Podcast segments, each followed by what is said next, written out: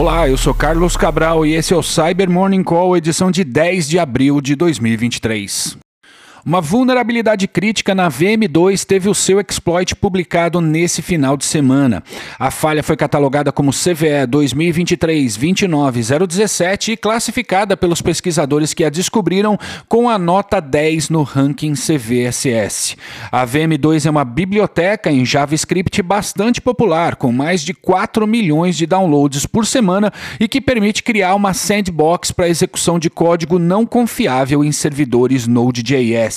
Ou seja, com a biblioteca é possível criar um ambiente apartado do programa principal, onde o código não confiável é executado. Portanto, quaisquer ações que o código tome, como modificar variáveis ou acessar o sistema de arquivos, ficam restritas ao ambiente da sandbox e não afetam o programa principal ou o sistema subjacente. A exploração da vulnerabilidade torna possível burlar as medidas de proteção da VM2 de modo a executar código remotamente em servidores Node.js e foi corrigida na versão 3.9.15. A exploração da falha consiste em criar um novo arquivo chamado flag no sistema que hospeda o VM2, algo simples e que pode potencializar ataques com origem em grupos com os mais diversos interesses e capacidades técnicas, de sabotadores a quadrilhas de ransomware. Recomendamos homologar a nova versão do VM2 e atualizá-la o mais rápido rápido possível. E a Apple soltou um pacote de atualizações nesse final de semana envolvendo o iOS, o iPadOS, o macOS e o navegador Safari.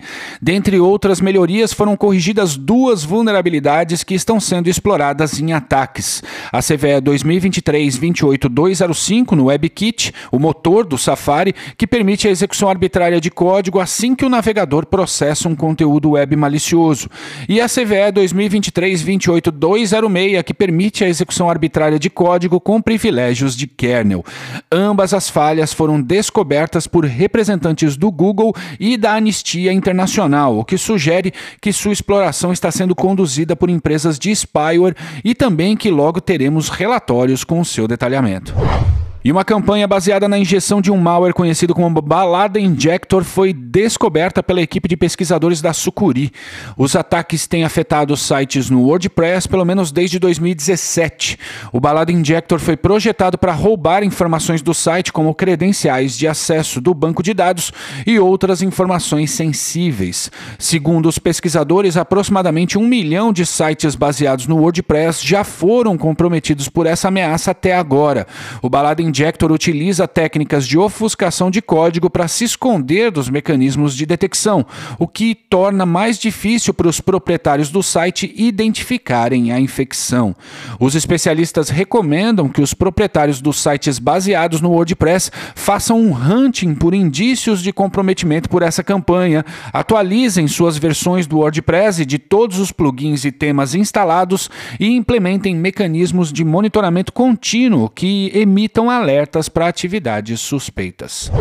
E a CISA adicionou mais cinco vulnerabilidades em sua lista de falhas sendo ativamente exploradas em ataques. São elas a CVE 2019-1388, uma falha antiga de escalação de privilégios no Windows, a CVE 2023-26083, que afeta um driver do kernel chamado Mali, produzido pela ARM e que permite fazer operações não autorizadas na unidade de processamento gráfico de um computador, e as três vulnerabilidades no Veritas Backup, sobre as quais falamos falamos no Cyber Morning Call do dia 5 e que estão sendo exploradas por um afiliado da quadrilha de ransomware AlphaV, também conhecida como Black Cat. São elas a CVE 2021-27876, a CVE 2021-27877 e a CVE 2021-27878. Essas falhas tiveram correções publicadas pela fabricante em março de 2021 e tornam possível burlar a autenticação do produto para executar comandos de forma arbitrária.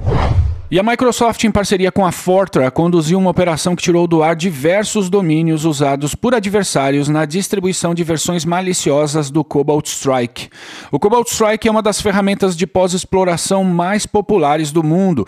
Ele serve para maximizar o acesso do seu operador em uma rede, facilitando a expansão do seu controle para diversas máquinas e contendo mecanismos que ocultam sua atividade, sobretudo na extração de dados da rede-alvo. Trata-se de um produto produto concebido para ser vendido a empresas de pentest e que tenham Red Teams, mas que, como já falamos várias vezes aqui no Cyber Morning Call, tem sido usado pelo cybercrime logo que se popularizou. A ferramenta foi concebida pela Help Systems, empresa que foi adquirida pela Fortra no começo de 2020. Essa é a primeira ação de takedown desse tipo em que a Fortra está envolvida, algo que a Microsoft já vem fazendo há algum tempo, derrubando a infraestrutura de múltiplos grupos com permissão da justiça americana. E é isso por hoje. Obrigado por ouvirem o Cyber Morning Call e tenham uma ótima semana. Você ouviu o Cyber Morning Call, o podcast de cibersegurança da Tempest.